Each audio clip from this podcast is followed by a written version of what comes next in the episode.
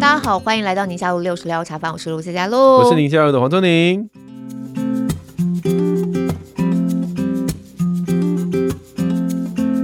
今天我们有来宾远道而来。高雄，高雄，哎，讲到高雄，大家会不会就觉得，嗯，是他吗？是他吗？我们欢迎陈其迈，哦，不，不是，搞搞错了，搞错。我差点完全不经脑，就说欢迎他这样子要紧的话。好啦，欢迎蔡宇哲老师。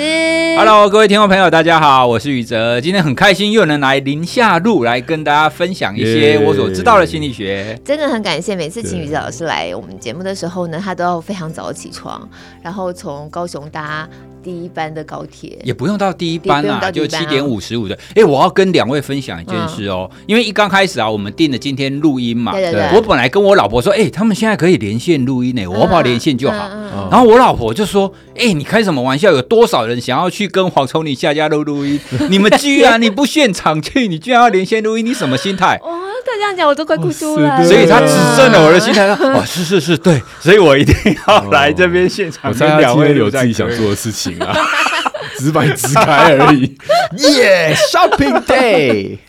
对，这这是一个非常好的方式，也超聪明的。所以老师，你搭七点五十五分的高铁，嗯、你大概七点多少分出门啊？就七点出门就绰绰有余。哎，这真的是一日北高哎。嗯、所以你说七点出门，跟其实大家平常上班时间不会差太多了耶。嗯、哦，对哇，好，但还是非常感谢七点出门远道而来这样子。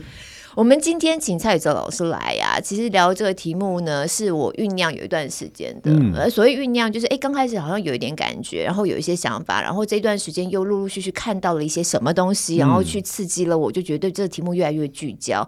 今天想要聊是跟恨有关，恨，hate。哇塞，你今天是从 黑暗能量很强，对啊。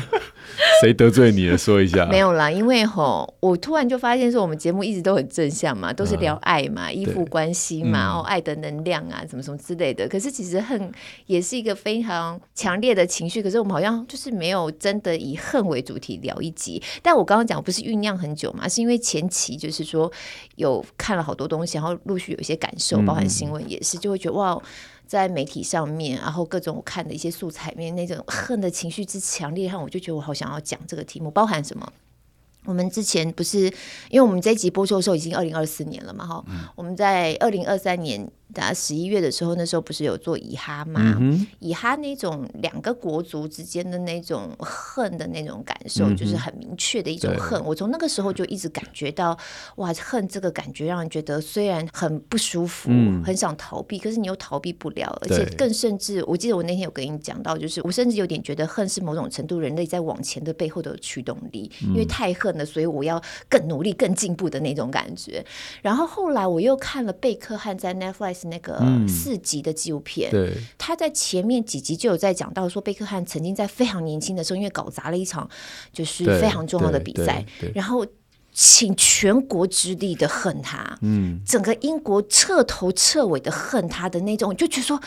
哇、哦，好恐怖！一个年轻人那时候他才二十出头岁，怎么样去承担这么大的恨意？嗯、然后再加上就我们录音的上一个礼拜，我就在滑，因为我们自己做 podcast，其实我很常去滑 podcast，有什么新的东西可以听听看，有什么不一样的刺激。然后我刚好就看到 J.K. Rowling，嗯哼。我不晓得，对，他，对对对，然后他有做一个好像七集左右的一一整个系列的，叫做《Witch Trial》，就是在审判女巫的那种，然后非常完整的去讲述他，当然包含从早期他怎么样产出《哈利波特》他的故事灵感啊，他自己一些人生故事，然后从《哈利波特》出来之后，一刚开始被尤其美国福音派的保守教会怎么样的抵制悲歌，然后一路进展到了进入到现在。在这个美国都在讲觉醒文化，然后他在跨性别的这个议题上，怎么样成为一个非常争议性的，然后很多人很恨他的那个恨的那个情绪，就是也很贯穿他那几集 podcast 的感受，这样。哇，我就觉得真的可以好好，因为我们我就是我刚刚讲了，我们节目老是聊爱呀、啊，很正面很正向。那如果从反向来看恨这个题目，我觉得其实也蛮引起我的兴趣，在这段时间。你讲这样讲，就真的应该蛮多人有共鸣的，就不是恨一个人而已，有的时候甚至恨的那个人你根本没见过。对，然后恨到一个强烈的那种我一个旁观者，有时候在旁边看，我都觉得哇，那个太难以想象，然后有必要吗？怎么会需要恨到这种程度？所以恨他背后的一些驱动的，嗯、包括两位都是专家，有没有一些认知上面的、神经科学上面的？然后要怎么样？对我就觉得，对我们真的其实没有聊过这个东西。对，为什么？因为如果今天我问说，你现在心中，呃，突然蔡老师或者是露露，有没有心中可以想出一个你非常恨的对象？恨之入骨，对一个人、一个族群或一个团体或什么，至少啦，我自己我想不出有什么人我可以恨成这样。可能有时候有些讨厌，有些反感，有些不认同。嗯，那我也不是在往自己擦脂抹粉，我只是在想说，那为什么我身边的一些朋友，我可以知道，我没有要介入他他对什么东西的恨意啦，只是哎，我我跟他没有什么太大的不同啊，我们可能职业相同，年龄相同。我们喜好也相同，可他对某些议题上面的那个恨是这么的大，而我我为什么都没有？我也好想找个东西来恨一下那种感觉，就是到底为什么有些人可以塑造出这样的东西，而有些人却没有？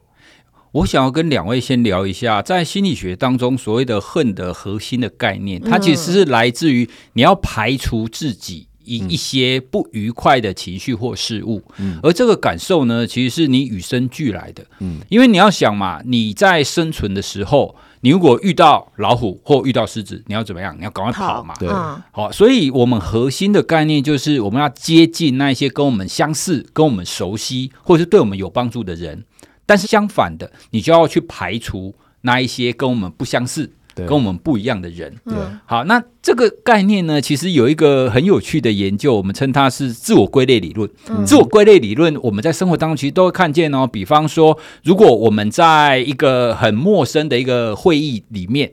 那那个会议你去的时候，你都不晓得谁会来，嗯，然后呢，你突然看到，哎，你有一个远房亲戚，或者是你有一个不是很认识的邻居坐在某一个地方，嗯，好，那在那种情况底下，你就很可能就去，哎，我就去坐在他旁边，哎，因为至少他跟我亲近一点，一点点关系，对。那甚至有研究者，他用一个很有趣的方法，他找了一群陌生人，通通不认识哦，然后前面就只是单纯叫他们报数，一二三，一二三，一二三，然后说好一的一组，二的一组，三的一组，嗯，单纯用这样。子用一二三帮他们分类，他们就会对于我是一组的，所以我要排除三组的，就这样子。对，所以自我归类理论，它就告诉我们，我们人天性，他就是会找到跟我同一群的。嗯、然后呢，你找到跟我同一群的人，你就要跟这一群好一点，就要拉帮结派了。对，那所以相反的，跟我们不同的，你就要排除他。哦好，所以，所以世界和平的希望就是外星人来啊！哎，对，Today we celebrate our Independence Day。那个没错，我一直记得 ID4J9，不知道为什么，已经不知道几年前了。地球人啊！大家看所有的那种外星入侵，你都会发现，只要外星人入侵，我们地球人全部都团结了。嗯、对，各个国家都团结了。对，所以这就是回归到我们刚刚谈的那一个本性，就对了。可是这个本性呢，它其实没有那么的绝对，它是相对的标准。对，就像我们刚刚谈的啊，当外星人来的时候，我们地球人就是一起的。嗯。可是当没有外星人的时候，我们地球人就会分开各个不同的国家嘛，嗯、对不对？嗯嗯、可是如果再细，就算你同样国家，你还是可以分。哦，比方说你住哪里，你们天龙人哦，那我们高雄暖市，对不对？我们还是可以用各个标签去分。那你这样一分，你就有可能会出现我们所说的分裂。对，那这种分裂，你如果真的愿意去更细致的去分化大家的立场啊，或者把那个标签贴的强一点，就会出现我们很常看的，就是那种愤恨哦。所以恨它其实来自于基本的一个情绪，我们称它为厌恶。discuss，对对啊，那这个是我们人最基本的情绪之一。可是，一般来讲，我们在谈厌恶的时候，不会到所谓的恨，你要整个让它在你眼前消失，甚至地球上消失，真的真的不至于这样。对，可是现在就是那种恨，就是会这样。对，所以当我们把这个厌恶，然后再加上很多我们的立场、我们的观点，然后我们把这一个人或这个事或这个物。然后把它贴贴到跟我们完全相反的情况底下，那种很强烈的排除它的感觉就会出现。我包含是那种你刚刚举了贝克汉的例子嘛，嗯嗯贝克汉例子他们不见得是要排除他，只是大输了嘛。那输了以后，你内心就会有一个不愉快、很强烈不愉快的感觉，所以他一定要做一件事情来排除这个不愉快的感觉。但怎么办呢？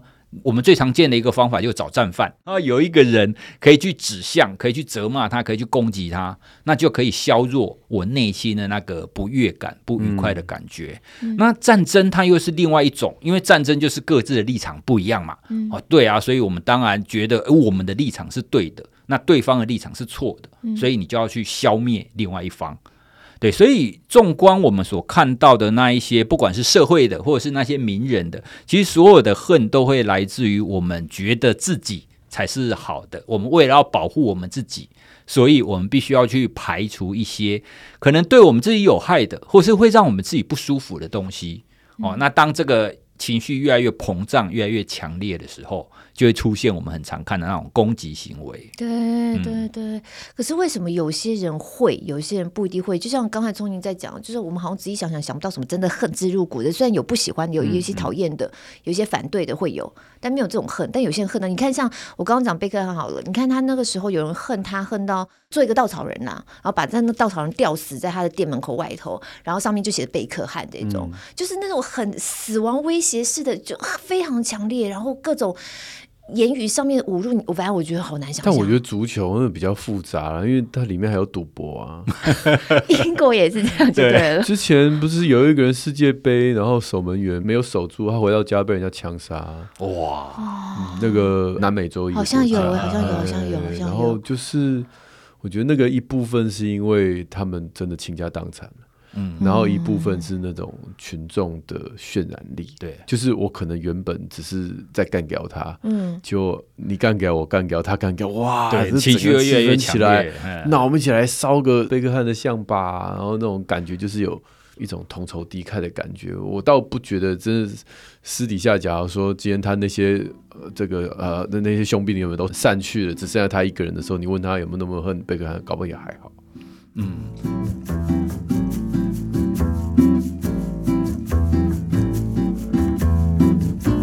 其实真的是当下要发泄那个不安或是不悦的那个情绪。其实很多的攻击行为，它也都是因为这件事情而来的。你看到了一个跟你的标准就是截然不同的一件事，其实我们就会出现那种所谓的攻击性，或者是像刚刚不管是贝克汉的例子，或者是有的时候我们会看到说，在法院门口就是可能有一个嫌疑犯出来，有大家丢石头啊，大家要打他啊，甚至有人会去肉搜。肉搜一些人，觉得说：“哎，你这样错了。”就是这种乡民的正义，其实也都是因为我觉得这个人或这件事。跟我所认知的正义是不一样的，嗯，所以呢，我要排除它，所以就会产生这个攻击行为，嗯。那一种是属于 physical，真的我被伤害了，或是你伤害了我最爱的人，或什么这种国仇家恨那种，对，所以我一定要怎么怎么的那样。然后另外一个是，这老师刚刚讲意识形态的，像现在很多那种觉醒啊，什么跟性别有关的啊，这种。然后我们其实不认识你，我们刚刚讲 J.K. Rowling 也是，嗯、我实际上没有跟你真的接触过，可是因为你说了些什么话，我就被冒犯了，我就恨你恨到入骨那种。一个是心理比较层比较心理层面好了，一个是比较生理，实际上有感受到那种威胁的，这两种生出来的恨意有差别吗？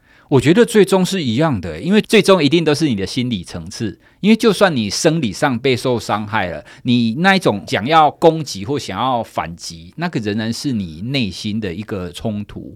诶，那更可怕的其实是你刚刚讲的后面那一种啦。哦，对，因为我们一般人当然会觉得说啊，我肉体上受到攻击，所以我回击。是正常的嘛？嗯嗯，啊，可是呢，那种心理上就觉得说，人家又没有怎么样，甚至很多像 J.K. 罗琳，他有的时候可能举了一个例子，嗯，或者是讲了一句话，嗯，他就会引起反方，哦，也也不能说反方啊，就是反对者，就是很强烈的抨击啊。对，那这种情况其实最常会出现在当他们的立场就是越极端的时候。哦，越不一致的时候，这种攻击就会越越强烈。诶，不管是战争也好，或者是任何这种意识形态的，我们现在看很多各国的政治的意识形态也是啊。你说同一个国家不同的政党，大家不是都为了国家好吗？有必要搞到就是大家这样国仇家恨一样？嗯，对，所以其实就跟我们人最终是你把你自己归属在哪一个立场有关系。嗯，那你这个立场只要越坚定。越极端，那这种攻击行为的出现就会越强。嗯，是不是也跟网络的世界有关？哦、因为以前一个人他很极端的立场，他找不到同伴，对对对，所以他就算是很偏激，那就是一个人，然后就是大家觉得他神经病这样。对。可是现在，我不是说有极端立场就是神经病，我的意思是说，在以前可能就是他被和谐掉了这样。对，嗯，那现在有比较极端立场，或许他的立场也是对的了哈，或许他的立场真的是一个世界大同的一个，可能提早我们三十年、五十年的想象，对不对？然啊，我们就还没到那儿嘛。可是这些极端的立场的人聚集在一起，又是借由网络、借由实体的的相聚，我觉得。那个力道变得非常的，因为他们在现实生活当中，他们心目中的大同世界没有出现嘛，对，所以那种在这个世界不被接纳，或者说在这个世界他唯一的自我生存、自我价值的来源就是这个信念。那这一群人，他为了这个信念而活，为了这个信念而聚集，为了这个信念而哭而笑，然后今天突然有一个人讲了跟他相反的话，那当然就是。把你钉在墙上烧啊！对，其实刚刚黄医师讲的这个也是我们常常在谈的。其实心理学有一个叫做团体极化的现象。哦，团体极化。对，极化的现象的概念就是，你这个团体只要站在某一侧，哈，比如说左派或右派，嗯、那最终呢，你这个团体会越来越往左或越来越往右，嗯嗯嗯、就会往极端去跑。嗯、那其中一个最大的原因就是那一些比较偏激的声音会容易冒出来，然后特别是现在网络的时代，大家都知道所有的社群就会把那种比较特别的，然后就会让它浮出来，比较容易看到嘛。所以如果你是一个比较极端的人，那因为你要寻找同温层。哦，所以你看到说哇，对对对对对，这个想法跟我一样，你就会跟他亲近，你就会跟他变同温层嘛。那将网络上，你就会更容易让这一群极端的集合。可是呢，网络又另外那一个特性，就是你只要出来以后，这种极端的人就很容易聚集，同样是持有这种极端看法的人，所以他们的声音就会越来越集中。那中间的那一群人。就是我们通常会讲的沉默的多数，嗯，对，所以哎，我虽然不同意你，但是我觉得这是你的言论自由，所以他也不会抵制，也不会干嘛，嗯、对啊。但是呢，就是两边极端的，但极端的人，我觉得过分到后来，他会逼你表态。如果你是公众人物，对，对，我觉得现在就是这个，因为他已经就是说，你只要跟我采不同的意见，那你就是对方。对对方，我就要恨你。对，没错。那你现在不表态意见，我还有我不知道我要爱你还恨你，你要不要表态一下？害我现在对你好模糊哦。你讲到这个，我就想起我之前一个有一点难过的例子，就在不知道几年前，就有一次也是在选举，然后非常激烈。然后我一个好友，他跟我本来是脸书好友，然后他自己的贴文说：“我的朋友们，你绝对不可以按某某候选人赞。如果在几天以后发现你仍然按他赞，我就要跟你朋友，对我就要跟你断交。”对，我觉得这种现象就回到我们前面讲的，你就自我归类嘛，就是好，我只要跟跟我一样的人在一起，那跟我不一样的人，他们就会变成是极端到不允许有中间值。对，就是就是我们最常听的那句话“非我族类”，真的真的，对，那个其心必异。你刚刚讲那个，我们家是真的发生过啊，因为我跟我老公我们刚结婚的时候，然后我爸就有一次发现，就是我老公就是按了就是他不喜欢的那个政党的某个指标性政治人物的赞，这 样，他非常的愤怒。然后刚好呢，我们又要过年了嘛，过农历年了，我爸就气到一个不要回来啊！哇，回来做什么？不要不要，包包什么包？不要包了，你就超怒哎！然后我想说，有必要这样吗？对啊，而且夏波波为什么会追踪敌对阵营的脸书呢？夏波波也很关心他呢，希望他身体好呢。我当时怎么没有突破这个盲肠？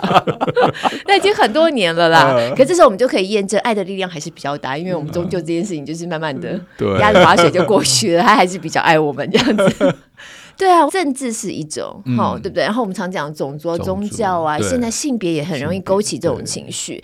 但刚才老师有讲到，有一些人好像很快就会被粘在那个同温层里头了，有一些人可能会需要更大的刺激，嗯，才会慢慢跑过去。是不是还是有一些不同的性格上面的差异？哪一些性格会特别容易被激起那种比较偏激的情绪？也还是有嘛，对不对？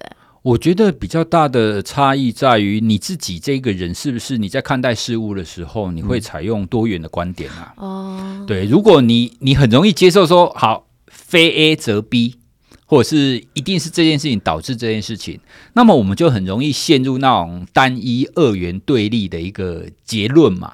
那在这种情况底下，你就一定要选边站啊。可是事实上，我们在生活当中、社会当中很多的事情，它通常不是非黑即白的，它通常会有中间很多错综复杂的事情。嗯，诶，所以比如说以我来讲。我就很常保持着怀疑的态度说：“哎，这件事情真的是这个样子吗？这个人真的有这么糟吗？有没有可能有其他的可能性？嗯嗯嗯、哦，所以如果你不是保持着这种二元对立或是单一因果关系的这种，你会很容易去联想其他的可能性的时候，你就不容易下定论。那你不容易下定论，你就不太会踩在。”某一个很极端的一个立场，因为就算是跟我就是那种政治也好，或者是很多观点相反的人，我仍然会觉得说有没有可能是我错了？嗯嗯。哦，所以你如果是一个这样子的人，你就不会就是太坚持属于你自己的那个群体，或者是属于你的意见。嗯。那既然你对于所谓的自我没有那么强大的坚持的时候，你就不容易去攻击别人，你就比较会去接纳其他人的想法。这比较是先天气质还是后天训练得来的？我觉得比较像后天训练的。身为心理学家会认为大部分是后天的啦，当然先天会有影响。哦，先天还是有。对，先先天当然会有影响。不过一向是跟你的家庭，然后跟你后来的教育，然后跟你自己的环境也有关系啦。因为当我们环境让我们自己很匮乏的时候，嗯，比方说今天我如果是一个每天一睁开眼就要去工作，然后就一直工作一直工作，我没有任何时间思考。嗯，那在那种情况底下，我在接受外界讯息的时候，我根本没有时间去思考其他的可能性啊。嗯嗯嗯。所以我最有可能的方法就是我去接受我可能认同，或是跟我朋友哦、呃，我比较熟悉的人的观点。嗯。哦，这也是为什么现在有很多意见领袖。嗯。因为大家根本没有空去筛选。到底发生了什么事？所以我们就直接接受意见领袖的观点，嗯、对啊。所以你说恨这件事情，它又延伸了非常多这种网络，然后跟我们现代人生活的这些议题。嗯嗯，我自己还是会觉得有些事情不是现在此时此刻的啦。哦，先天后天。我觉得第一件事情，先天占了大概一些因素嘛。嗯、有些人就是 quick temper，有些人就是爱恨分明的，嗯、他就是非常的，然后爱你就爱的要死，恨就恨的恨恨之入骨嘛。嗯、那这个是我认为跟气质有关系。那可是接下来，因为我们都在看童年创伤指数嘛，我们也知道你的童年这些不稳定的家庭或依附关系没有办法好好建立，嗯、或不安全的依附关系，这样讲。嗯然后他常常处于这种战或逃的大脑的思维。哦，那所谓的童年创伤指数的研究，就是告诉我们，这个战或逃的这种压力荷尔蒙的形态会一直延续到成人嘛。嗯，也就是说，他已经离开那个原本的家庭的原生家庭，已经进入到不管是单身或是有情侣，甚至结婚。甚至已经自己有自己的家庭，可是那个战或逃，认知反应的那个那那个路径已经建立起来，小的时候就建立起来，所以稍微有一点点风吹草动，他、嗯、整个全部自律神经神经就紧张起来，因为他的大脑是被这个压力荷尔蒙催逼的嘛，嗯、所以很快就会啊，小高血压或者是什么什么一些慢性病就会比较多嘛。嗯，那当然，我觉得他们对于事件的这种变化、不确定性，或者是非我族类的挑衅，我觉得那种。整个战或逃的心态一定又会出来，他的反射应该会特别的大，那、嗯、就不舒服嘛。比如说今天有一个人挑衅你，你可能一点点不舒服，但对这样的人，他的不舒服感觉就是你好几倍，嗯、那他血压升高，搞不头痛啊。嗯嗯嗯、所以我觉得这是第二个，就是你的原本的原生家庭在你的脑袋还小的时候，嗯、是不是有给你一个好好的保护？对，然后第三个当然就是后天的学习嘛。对。比如说，我的家人可能也小时候也会跟我讲一些，他小时候不太讲，因为那时候大概白色恐怖才刚过，不太讲。嗯嗯。但等我比较大以后，会讲一些政治上的，嗯嗯，当年他们的家庭怎么样，在那个那个过程当中，受到的伤害。那你可以感觉到那个情绪。嗯。因为那时候我已经大学了，嗯，所以还好，我已经长大。嗯。但是如果我的家人跟我讲这些事情，是我在可能很小的时候，或者是。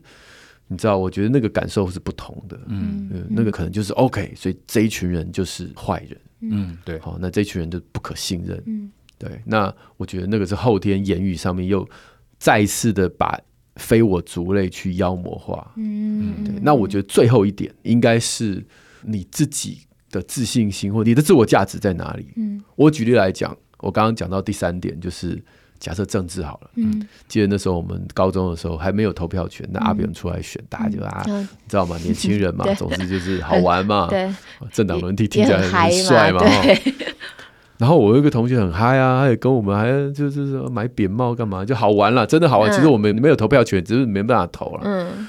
就他戴了扁帽回家，被他爸抓起来打，抓起来打哦，那比我爸还狠。我爸只是叫我们过年不要回家而已。对对对，而且而且他就讲出了呃我们上一代人会讲的话，嗯，你是什么人？你是什么身份？你竟然做这种事？这样。我爸那时候讲说，我一个女儿养这么大，居然嫁给一个什么什么人，这样那种感觉类似这样，对对。好，那但是我那个同学长大以后并没有变成那样啊，哈，就是他并没有因此而。变成一个蓝绿泾渭分明，然后就是把对方往死里打的。那为什么？因为因为他有很多他自我价值的标签啊，嗯、他他是呃建中台大，嗯、然后是事业有成，嗯、然后所以他没有必要用这个标签来定义他自己是什么人。嗯、我的意思是这样，嗯、所以这个事情就过去了。嗯、可是如果今天一个人他只剩一个标签，他没有任何可以觉得自己很棒的部分，他只是这样。一个标签，我是我是以色列人，然 后我是不是乱讲了哈？那我就是我只能贴上自己，我只能贴这个。那一旦你要把这个东西撕掉的时候，我跟你拼了。而且他会觉得他没有归属感，他要一直贴着跟我同拼了。对，我跟你拼了。你看，像那时候有很多的人，他把尤其在教会，我们可以理解，他唯一剩下的标签可能不是上帝，上帝只是一个幌子，他的标签是。爱家啊，我我举例了，因为教会都是希望就是啊家庭和谐啊什么的啊，嗯、也许那是他唯一唯一的标签，他反而把上帝放在一边，他只贴的自己是爱家。哇，你要从他身上撕掉这标签，你要他的命啊！嗯、他死也不会加入什么婚姻之商什么，他在外面再怎么演，他也要演出一副家庭和乐的样子，即便他在家里面完全不这么回事。嗯，对。那你今天如果要去对家庭的定义稍微修改，他跟你拼了。嗯他把你往死里恨，死连什么话都骂出来，然后最后他自己的家庭也崩坏了。哎呦，对啊，好伤心哦，就是很难过。就是说，为什么上帝明明在你身上有这么多美好的标签，为什么你都看不到？嗯，而你自己紧紧抓着一个价值。我的祖先是什么人？我的国家是什么人？我的这个性别，我的就只紧紧抓住那个那个木头一飘走，你这一生就毁了。那种只是就那抓着又如何呢？你还是毁了啊！所以就是很可惜，就看到那种那种恨意的来源的时候，你会发现这个人其实过得不好。嗯，对，对。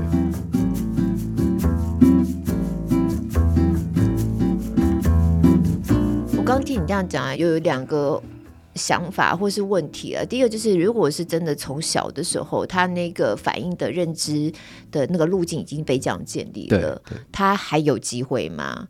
就是要去用别的方式来做反应。如果不要走这么样的呃负面或仇恨的路径。然后另外一个问题是，你刚刚讲一件事，我突然有一种感觉，就是有时候恨的起始点不一定是厌恶，是害怕耶。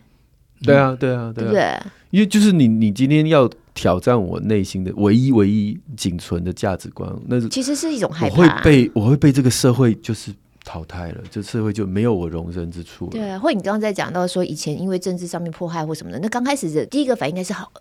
有点害怕感觉，我被威胁到害怕的感觉，而不是一开始就是有一个厌恶的感觉，这中间应该也还是有点不一样吧？对啊，因为就像我们前面讲的，我要保护我自己，嗯、这个所谓的自己，不只是肉体上的，还有心灵上，还有价值上啊。嗯、对啊，比方我是一个什么样子的人，我是哪个国家的人，或者是我是一个高雄人，还是怎么样？你不能侵犯到我这个最核心的价值，你侵犯到我就影响到我的生存嘛。嗯、哦，那这里的生存其实就更大了，哦，包含是你心理上。的心灵上的，嗯、那回到你刚刚讲的，如果小的时候受创，那长大以后是不是有机会扭转呢？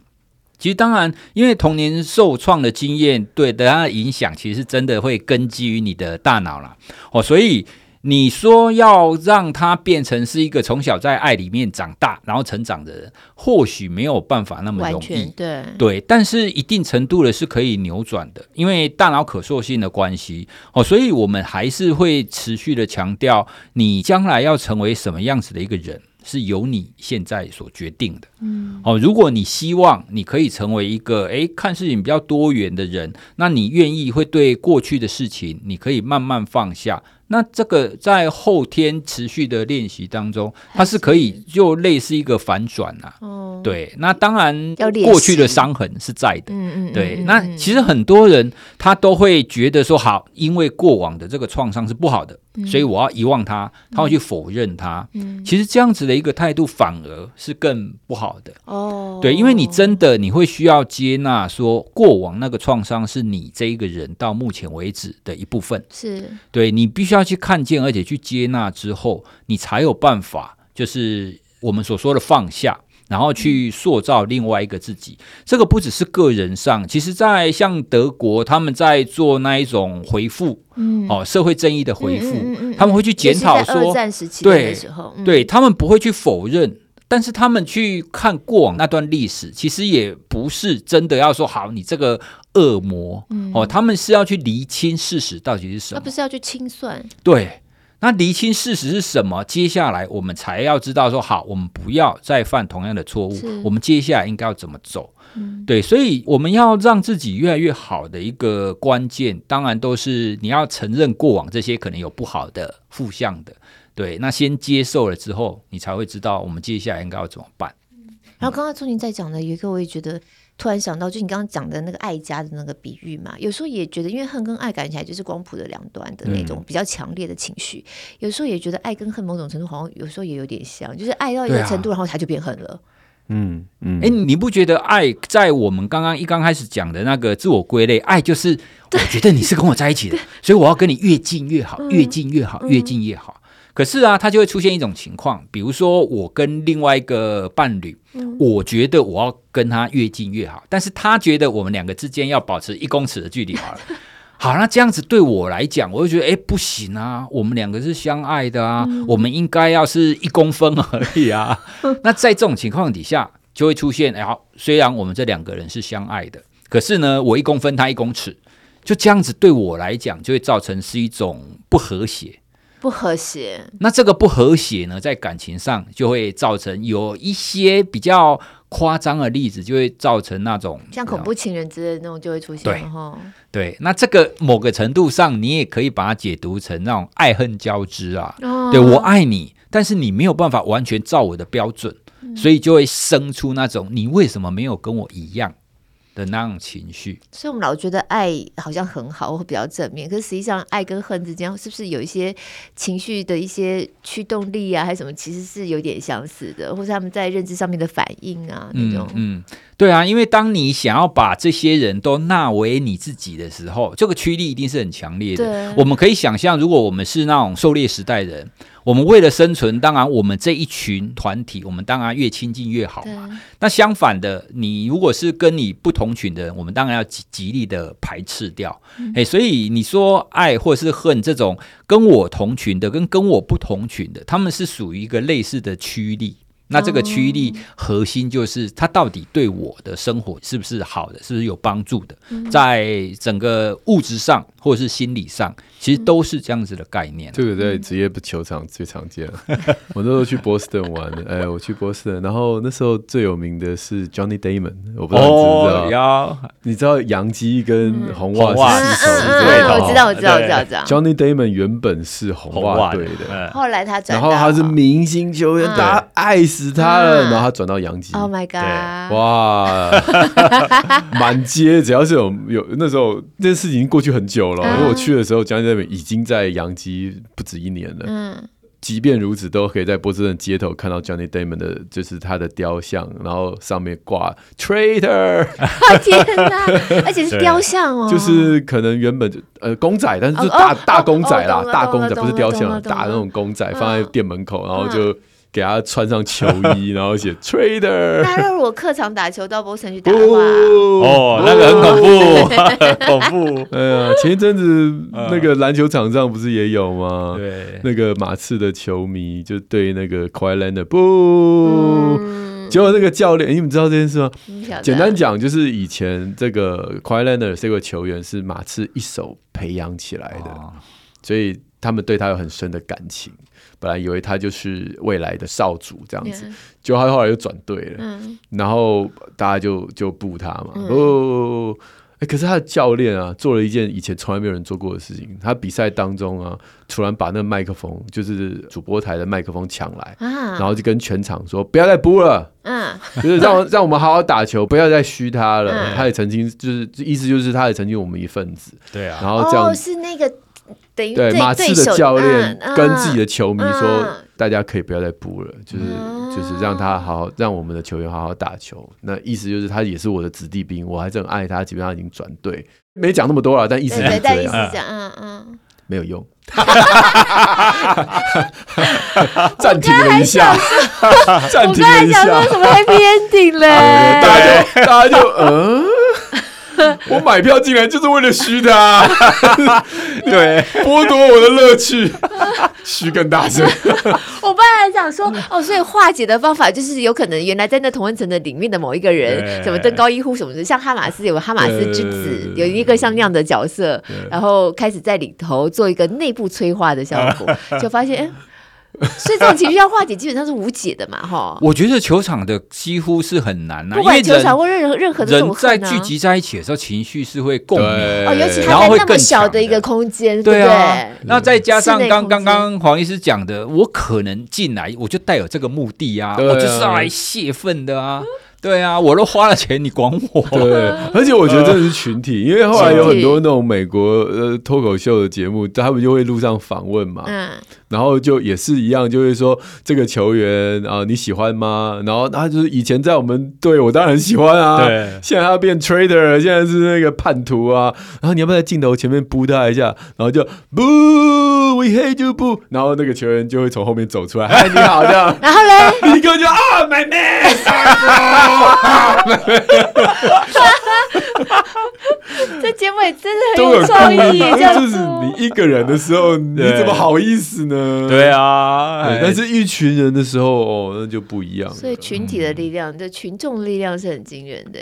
对啊，对啊，所以常常我们要造成那种冲突，其实，在心理学当中可以看到冲突大概几个最大的元素。第一个一定是就是群众嘛，你只要把有类似立场的人，然后聚集的越来越多，那个力量就会越来越强。所以为什么选举不管是哪个国家，他们都要办造势？嗯嗯，因为造势它一定是集中了一群就是很极端的人。嗯，可是这个极端的人所散发出来的那种情感渲染力，它就有可能去影响到没有那么极端的人，嗯，就会可能就会跟着他们可能一起喊啊，然后一起做某一些行为。而且在那种场合，你如果讲一些比较缓和的话，还会被嘘。对。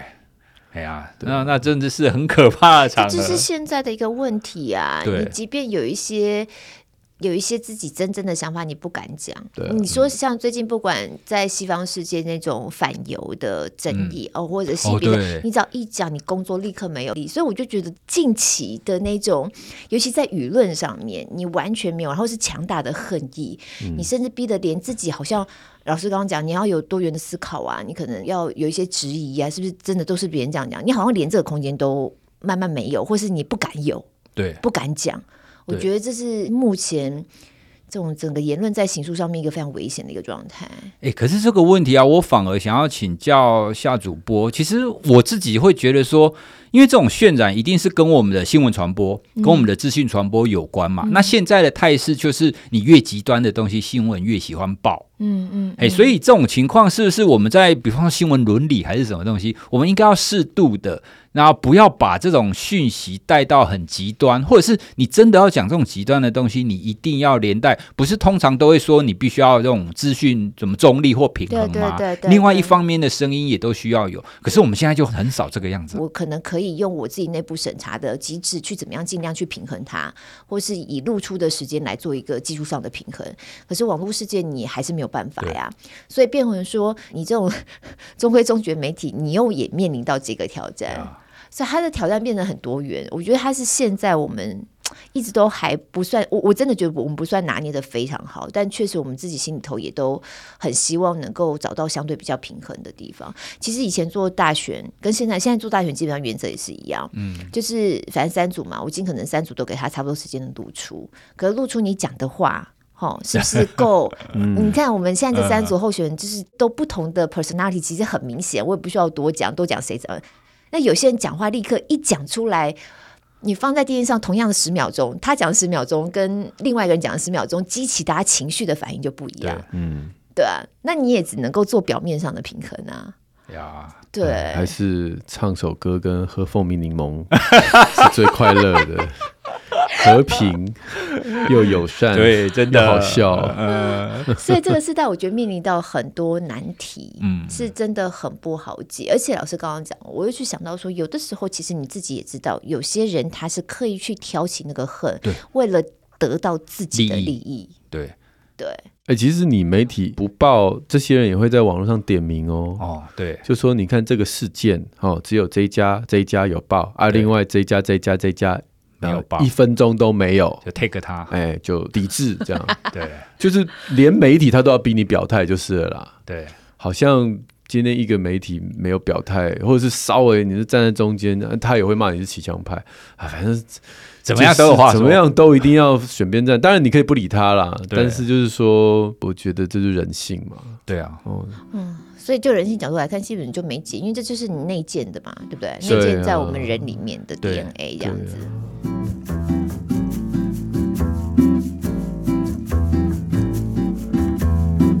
立场会决定了很多很多事啊。嗯、哎呀，当你站在这个立场的时候，你的正义就会跟着这个立场而移动，就跟不同立场的人正义是不一样的正义。对啊，对啊，对啊，哎呀，所以我自己的标准大概是。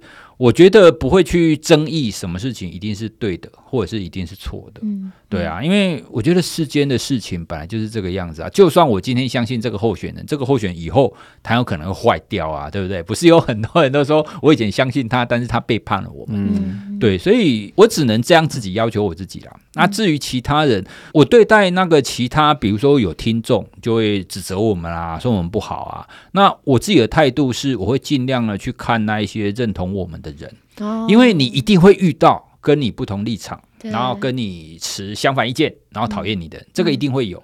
对，但是呢，势必这些人在全部的听众当中，他一定不会是多数。嗯。对，所以我们尽量就是去看那一些喜欢或者是跟我们一样想法的那一些比较相对中立的人。嗯、那当然啦，我们也不太会去讲 太极端，因为我自己都觉得没有什么绝对的对错的时候，我就不太会讲很极端的那种想法跟观点。你不觉得像我们这种人，其实声量通常都是比较小的吗？对啊，所以。好，哎，我倒是想要花一点时间来聊聊，这是切身的。好，我们刚刚讲到的这个恨，可能就是你人生中的不舒服、不幸，或者是你的爱被浇熄。那这些对象可能是模糊的，嗯，可能是一个族群、一个一个国家，甚至是一个你其实没有见过的人，或者是你见过但只跟他讲过几句话，然后其实平常也不太常打交道。我觉得这种就是我们刚刚讨论有一种。跟你自己自身的自我价值，还有群众是不是有被渲染？我现在讲的是，那么如果是真的自身呢？你真的被这，你跟这个人同事十年，你被他欺负了五年，然后小动作不断，然后你就知道那个人是个坏胚子，然后你你被他搞得乱七八糟，嗯、这个时候的恨是不是就可以被合理化？哇，这个问题好难哦。嗯、如果他实际上的情况，他真的是一个好的，跟一个被欺负的，那我自己是觉得，在这个事件上，哦，他确实是一个被害者。这个就会抬上我们类似法律的层面，在这个观点上，他确实是有一个很明确的加害者跟很明确的被害者。对，对。好，可是我们法律，我们通常仍然会去看他背后。有没有其他的脉络，或者有没有其他的原因嘛？对，对，所以我自己是觉得，如果我是这样子的一个主管啊，我比这个情况更高阶的话，我当然会先去了解这个加害跟被害后面，搞不好说，哎，以前这个加害者。他曾经是跟被害者，他们又有另外一个情感纠结在那边，嗯，哎、嗯，是不是有过去的那些事情啊，或者那一些脉络？对，哎，所以我觉得绝对的对错是存在于就是这个单一的事件，就刚刚你你说的，好，他欺负他，他是被害者。可是如果我们再扩大来看，我觉得那个所谓的绝对的加害跟绝对的被害会慢慢的被淡化，嗯，哎，那甚至。我们在看以前的那一些那一些很可怕的，比如说伤害的事件啊，小灯泡事件啊，对，对不对？好，我们单纯看就是伤害事件的底下，它就是一个恶魔嘛。对。可是我们再看它的背后的脉络，它有可能是因为他家里的教养问题，或者是他大脑，他可能是成长疾病的问题，精神疾病的问题。哦，他有可能在另外一个面向，他是被害者。嗯，对，可是受害者顾不了这些事情啊。受害者他本身受到的伤跟痛是是是真实的，真实的，对对对，就很难平复。刚刚你讲合理化这个恨嘛，可见这个恨我们普遍都觉得它就是一个很负面的，它是错的，它是邪恶的，所以我要去合理化这个感觉。嗯、可是在这个状况里头，我会比较想是用中立的态度去看这件事情。他的恨有点变成是。他的一个自我保护机制，对啊，的一个提醒，对啊，所以反倒是，如果是有适当的介入，就会去，例如说隔绝开来好了，嗯、让他怎么样在另外一个状态里头，他因为已经产生这样的情绪了，然后你把它当成自我保护机制，但是就把它因着这个情绪，然后把它隔离到另外一个状态里头，然后让他就可以得到某种程度的保护的这种角度去看，而不是在那个情绪之下恨，就可能不会像我，我就会尽量中立的去觉得他就是一个中立的一个。情绪的反应，然后那是一个他的自卫机制，嗯、而不是他就是代表一个邪恶的、一个很负面的那种善恶对、嗯、所以我刚刚的问题是说，这个情况下是否这个恨是可以存在的？我觉得恨一定会存在的，不可能不存在，是吗？就是他就是我们刚刚讲人性已经内建的 DNA 啦。哦，也是一个刚刚露露讲保护机制嘛，对不对？对。人有这个情绪，他才可以离开这个恶魔。或者是借由这个恐惧而做出行动、嗯、逃跑，或者是自我防卫嘛，对不对？对，嗯嗯嗯。所以，如果今天有一个人在家族里面或公司里面恨，然后旁边人这边说风凉话，说：“哎呀，你就原谅他嘛。欸 ”耶稣不是说啊，要原谅人家七十个七次吗？这个、我们的仇敌啊，这个恨会更大。上次不是说要帮阿玛兹祷告吗？哈。你就没有接到他其实想要自我保护的时候所释放出来求救的讯息了哈、啊？对对对对，好，嗯，我只是要强调这一点，就是好像我们今天认为有恨的人，可能前面讲的比较是是另外一种情况。对对对对对，嗯、就是不同的状态里头的理解这个情绪。但是，即便这个恨是他在自我保护下衍生出来的情绪，但是真正已经被隔离之后，比如说我今天真的就。离开这个公司，或者是啊，法律上面那个人就是不准再接近我，或者他被关起来了。嗯，那我已经得到保护了。那接下来呢？我要让这个恨跟着我吗？还是我要怎么样去慢慢让他不要再影响我的我的情绪跟生活？其实，在这方面，在所谓的创伤回复，有非常多的理论啊。那我自己最接纳的，跟我自己会施行的一个是。不管怎么样，这个负向的情绪，那驱动了我做出了一个改变嘛？哈，比方说离开他，或者是调整我自己的行为。嗯、那核心在于说，面对这样子的负向的情绪，我自己有什么行动是可以做的？嗯、因为很多的恨，你会持续留在那里，是你不作为。你没有为你自己的行为做任何的改变，或者是你的想法，你在没有做任何改变的情况底下，嗯、对你就会持续的让那个那个恨意，让那个负向的情绪会越来越强嘛。因为你不做改变，那这个关系就不会改变，对那不会改变呢，它就会持续的累积，对对对，那累积就会越来越多。对，对，所以我自己在很多的情况底下，跟我自己在看到很多那些治疗的案例里面，他们当中一定会有一个核心的要素是。这个被害者，他愿不愿意接受说好，不管怎么样，我终究要做出一点改变。嗯嗯，啊，就算这个改变再微小，我也要开始动。因为很多人会想说：“哎呀，我做改变有什么用？他要不改变。”嗯，因为很多人的想法会这个样子，嗯、所以说好，那我就不改变，我就停留在那边，嗯、或者是要改变是他，对，坏人是他，对对，对，对，好好被你欺负，我还要改变，对，哎，所以很多的动力都会来自于这样子的一个负向的情绪啦。但是在不管是治疗关系当中，或者是我们所看到的那些事件当中。你真的要出现这种变化，终究一定是要有其中一个人启动了。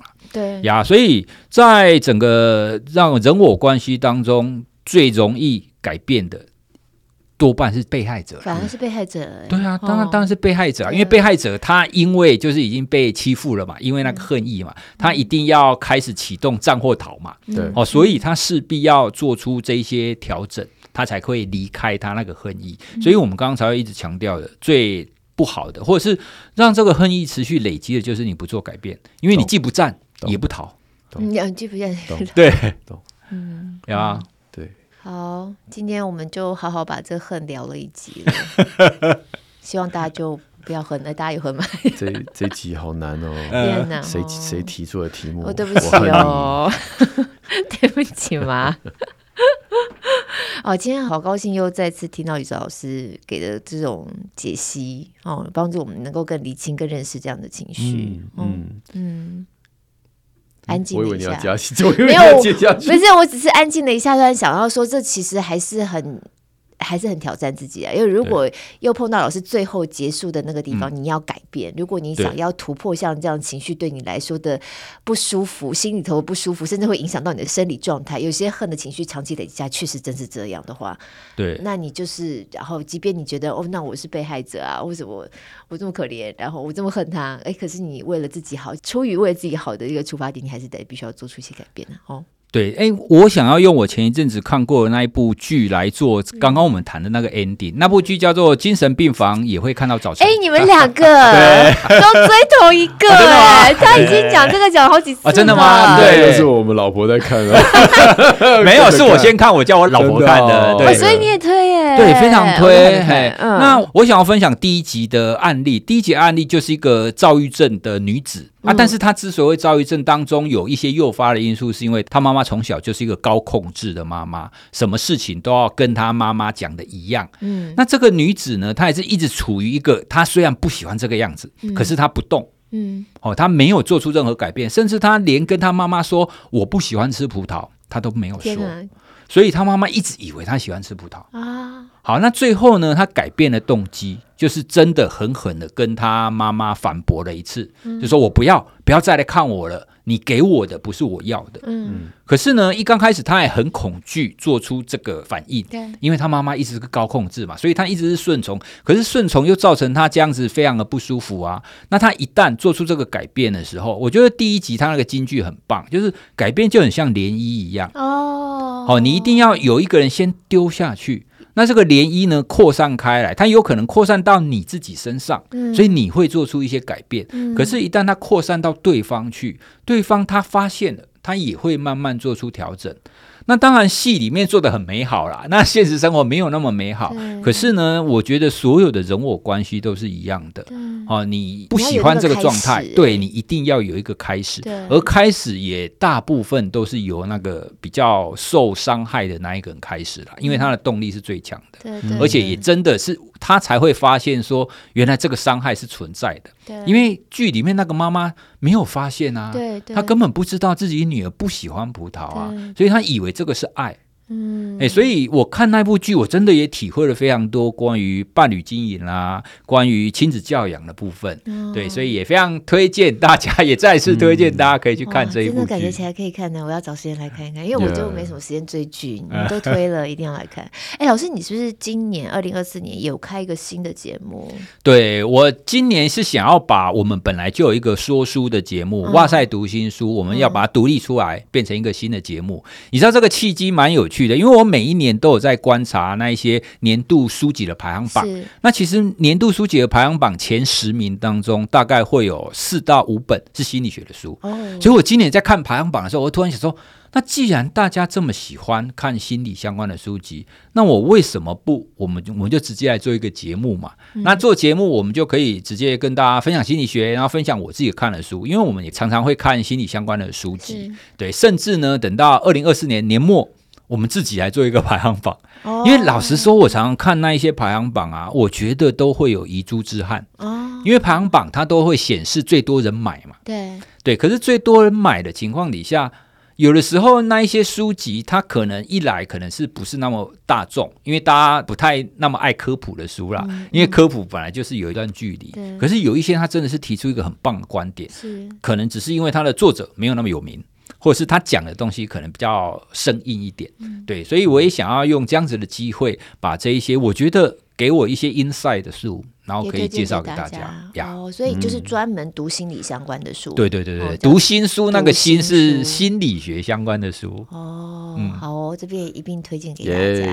对，那你还有什么补充推荐？没有了，没有。我就想说，那那个。贝克汉也还蛮好看的，大家可以看一看，或者听那个 J.K. Rowling，他不过他就都是英文的，我也不是完全听懂，略懂略懂，但是就是基本上他表述的概念，我觉得还是可以大致掌握了。我还、嗯、我觉得那那个最近一口气听下来，觉得哇，它是一个 podcast，podcast，嗯嗯，我个人觉得还蛮精彩的。好哟，那今天再次感谢蔡宇哲老师，谢谢，谢谢，收获很多。那朋友们可以在我们的节目资讯栏里头都会找到，呃，我们刚才有提到的这些推荐的相关链接。嗯、同样的，如果是亲影天下出版的好书线上课程，可以在宁夏路好书专卖店，连接在我们节目资讯栏里头，还有抖内连接也在，通通都在。嗯、对，那使用 Apple Podcast 跟 Spotify 的朋友，记得帮我们五星赞一下。选址开放当中，也记得去哇塞心理学跟哇塞读心书，读心书。也赞赞一下哦！我们礼拜六空中再见，拜拜，拜拜，下次。